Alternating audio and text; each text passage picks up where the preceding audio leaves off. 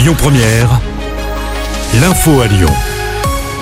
Bonsoir à tous. À la une de l'actu, elle a malheureusement été retrouvée morte. La lyonnaise portée disparue depuis l'attaque du Hamas à Israël.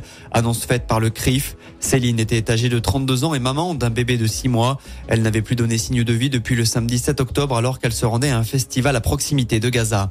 Du côté de la Belgique, deux Suédois ont été tués dans un attentat hier soir. Le tireur présumé, un homme de 45 ans, a été abattu par la police belge. Il avait été retrouvé ce matin dans un quartier de Bruxelles après une nuit de traque. Gérald Darmanin a aussitôt ordonné le renforcement des contrôles à la frontière franco-belge. Dans ce contexte, il ne faudra pas prendre peur ce soir. Un exercice attentat est organisé à la frontière entre la Loire et le Rhône. Pour limiter l'impact sur la circulation, les autorités ont décidé de faire cela de nuit. Et pour cause, la simulation se déroulera sur l'A89 et elle entraînera la fermeture de l'autoroute entre Tarare-Est et Balbini et ce dans les deux sens de circulation. Un itinéraire bis est proposé dès 20h jusqu'à demain 6h.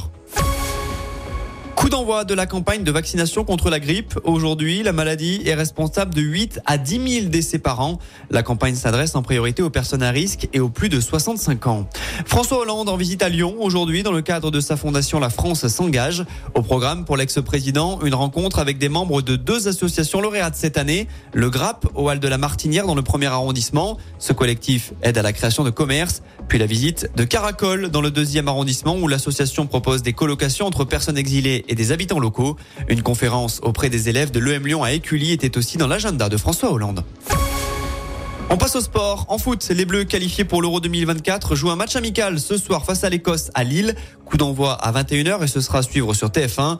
En basket, nouvelle rencontre d'Euroleague pour l'Asvel ce soir. Déplacement sur le parquet de l'EFS Istanbul. Coup d'envoi à 19h30. Les Villeurbanais sont toujours à la recherche de leur premier succès dans cette compétition.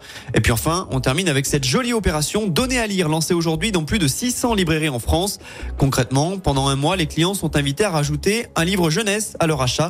Livre qui sera ensuite offert à un enfant ou un ado qui n'en a pas.